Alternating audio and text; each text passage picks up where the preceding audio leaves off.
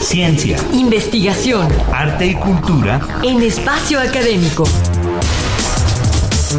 Una producción de la Asociación Autónoma del Personal Académico de la UNAM. Para Radio UNAM.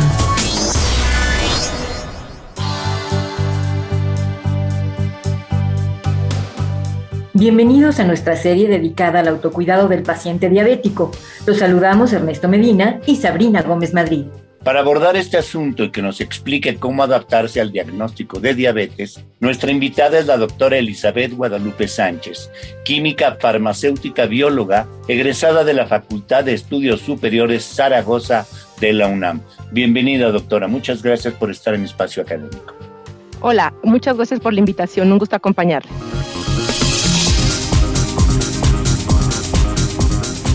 El cuidado de la salud del paciente diabético depende de un buen diagnóstico y tratamiento, pero también de la buena atención que se dé a sí mismo el propio paciente. Sin embargo, no todos saben cómo autocuidarse, pero creen que pueden lidiar con el problema cuando en realidad carecen de una educación terapéutica que les permita saber cómo hacerlo de la manera adecuada. Para empezar nuestra conversación, ¿qué tipo de afección es la diabetes y cuáles son sus síntomas, doctora Sánchez? Pues la diabetes es una afección crónica que está caracterizada por lo que llamamos hiperglicemia, que en realidad son niveles altos de glucosa en la sangre. Está caracterizada por diferentes síntomas dependiendo del tipo de diabetes. En algunos casos será totalmente asintomática hasta que haya estados graves, pero por lo general hablamos de exceso de orina, hablamos de mucha hambre, hablamos de mucho cansancio y de algunas cuestiones de trastornos visuales e incluso de dolor frecuente en las extremidades del cuerpo. Doctora, ¿a qué edad se manifiesta con mayor frecuencia la diabetes y por qué hay que cuidar también a los niños? La diabetes se puede manifestar a lo largo de la vida de cualquier paciente. Puede ser desde la infancia hasta la edad adulta. Sin embargo, la tipo 2 casi siempre se presentaba en adultos. Actualmente es mucho más frecuente en niños. Está relacionado a problemas de sobrepeso y de una eh, irresponsable cuidado de nuestro cuerpo. Hablemos sedentarismo. La tipo 1 es más frecuente en niños y se da desde las primeras etapas. En México recientemente se ha diagnosticado más entre la edad de 8 a 10 años y es grave porque hay mucho sobrepeso, hay mucho sedentarismo, pero sobre todo hay muy mal cuidado de la salud infantil. Eso es lo que conlleva a que hoy día sea más importante. Un niño enfermo con mucha frecuencia será un adulto con una vida muy, muy mala calidad, muchos descuidos y apego a los medicamentos para toda su vida. Bien, ¿qué es lo primero que debería de saber y de hacer una persona que ha sido recientemente diagnosticada de padecer diabetes y cómo considera que puede adaptarse a ese diagnóstico, doctora Sánchez? Bueno, primero que nada saber que la diabetes no es una condena de vida, es un dato de alerta. La diabetes no mata, lo que mata son sus complicaciones. Tenemos que saber nosotros cuál tipo de diabetes tengo, cuál es mi tratamiento, por qué me dio diabetes. A lo mejor hay cuestiones, sí, eh, que son genéticas y a lo mejor ambientales que favorecieron, pero tengo que saber exactamente qué me llevó a este problema para poder hacer o emprender eh, a diferentes actividades para poder revertir. Tengo que conocer mi tratamiento y tengo que saber cuáles son las expectativas que yo tengo y sobre todo plantear objetivos reales no quiere decir que yo estoy condenado a una vida de amputación, a una vida de ceguera o a una complicación voluntaria. Lo que sí me involucra es empezar a cuidarme y ser responsable de la patología que estoy viviendo.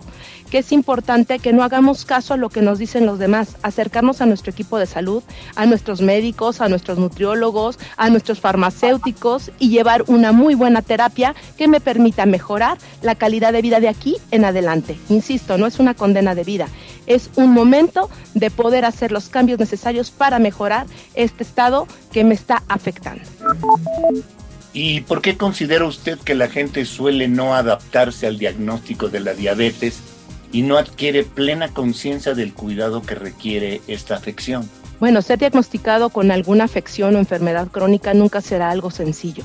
Siempre requiere un estado de conocimiento y vamos a pasar por un proceso tanatológico. Lo primero que vamos a decir nosotros, no, no es cierto, empezamos con cuestiones de, fue mal diagnóstico, es que yo tenía algunas cuestiones hereditarias, nos hacemos poco responsables y es más fácil evadir la enfermedad que asumir que hubo diferentes actividades o actitudes que yo tomé que me llevaron a este punto.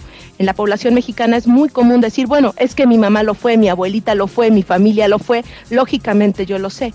No es una condena que en tu familia haya diabetes. Lo que tenemos que hacer es aprender ¿Y cómo aprendemos? A través de conocer y poder controlar nuestra enfermedad.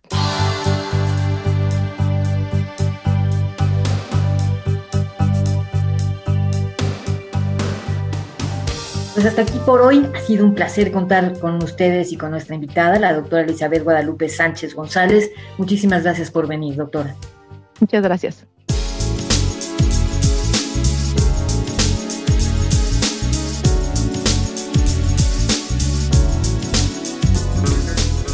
Les recordamos que tenemos un correo electrónico, espacio académico arroba apaunam.com.mx y una página electrónica www.apaunam.org.mx, a donde podrán consultar los podcasts de todos nuestros programas. A nombre de todo el equipo de trabajo nos despedimos de ustedes, Ernesto Medina y Sabrina Gómez Madrid.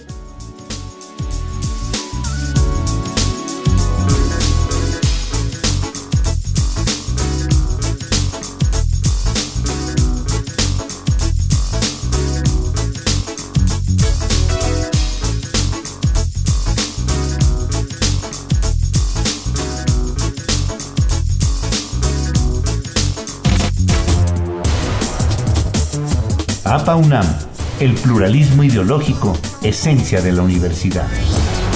Radio UNAM, experiencia sonora.